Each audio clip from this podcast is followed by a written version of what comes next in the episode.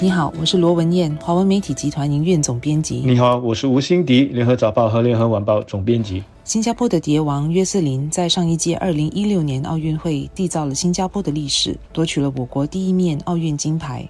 在这届奥运会上，约瑟琳自然是举国上下备受瞩目的对象，大家都期待她能在同一个得奖项目里，也就是她最擅长的100米蝶泳比赛中再次为国争光。但是在上个星期四晚上的预赛中，她无法突围。约瑟琳无法进入半决赛，甚至在他那一组的预赛中排名最后，震惊了全国上下。之后人们的反应可说是两极化，有不少人对约瑟琳冷嘲热讽，有的则是鼓励约瑟琳的温暖呼声。此外，反击冷嘲热讽的网民声援约瑟琳的人也不少。这次约瑟琳无法入围，似乎人们都忘记了是他为我们夺得奥运会的第一面金牌，增添了我国的荣耀。这个历史记录是无可磨灭的。也不会因为约瑟琳这次无法卫冕而被抹灭掉。此刻也正是考验新加坡人的时候，考验我们是否能够与代表我国的体育健将成败与共。冷嘲热讽、落井下石的人，有的是抱着看热闹的心态，有的则是在嘲笑背后暗示约瑟琳这几年来不够努力，或者是他本身技不如人。这对约瑟琳是不公平的。每名运动员的背后都是日复一日、年复一年坚守纪律的训练，他们所需要付出的努力和代价，不是一般人所能理解的。奥运会的游泳比赛，泳手是在哪一场预赛出赛，它不是随机的，而是根据泳手最近的成绩来决定。这一届的一百米蝶泳共有八场预赛，约瑟琳被排在第五场，而不是第七或者是第八场。已经说明了他的近况以及他和其他泳手之间的距离。所以老实说，虽然他是卫冕冠军，而且上一届的比赛还创下了奥运的纪录，但实际上他并不受看好。在新加坡，我们都很关注，也给他加油打气。但残酷的现实是，他能够游进半决赛，也就是进入十六强，都已经是非常不容易了。最后呢，一百米蝶泳的决赛，冠亚军都游进了五十秒内，金牌得主美国的德雷塞尔。他的成绩是四十九秒四十五。约瑟琳即使是恢复当年之勇，以上一届的夺冠成绩五十秒三十九来说，他在这一届也只能够得到一个铜牌。可见这一次竞争的激烈。中心的支持者是那些在你成绩不如意的时候，还是始终不离不弃的。但是即使不做一个中心的支持者，我想也真的没有必要在这个时候用那么恶毒的话来讽刺，还有批评。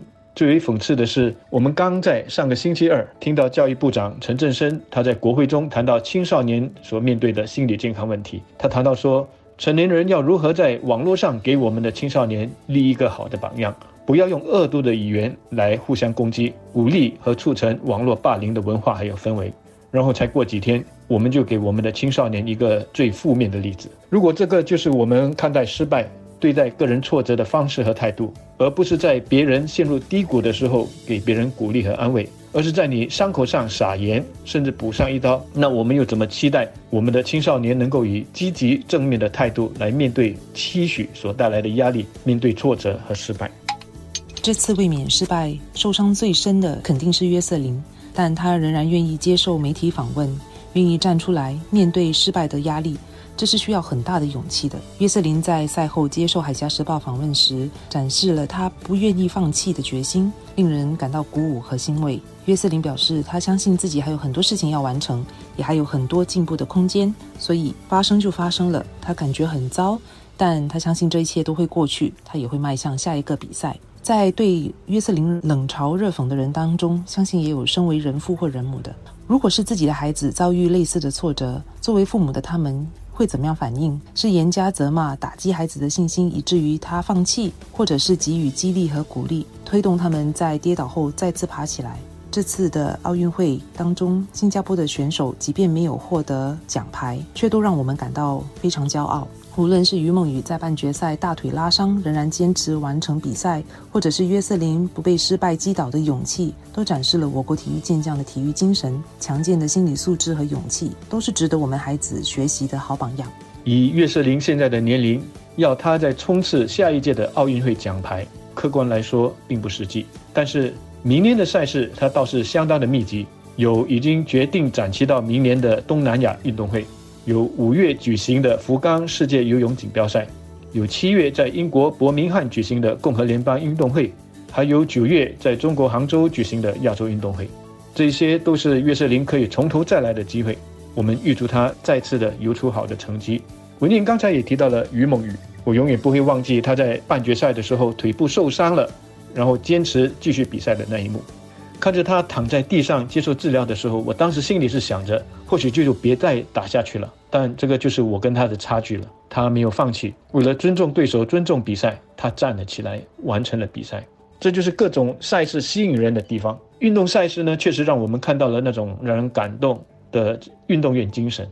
他们怎么在训练的过程中不怕艰苦的坚持下去？在瞬息万变的比赛过程中，他们怎么临场观察、判断、反应？这么勇于拼搏，顶住巨大的压力，最后呢，又怎么承受胜负成败所带来的各种结果？所以呢，比赛的结果怎么可能只是几比几，或者是几分几秒这些冰冷的数据？每一场的比赛，它的背后都有那么多说不完的故事。此外，我认为很重要的也是这起事件后的检讨和反思。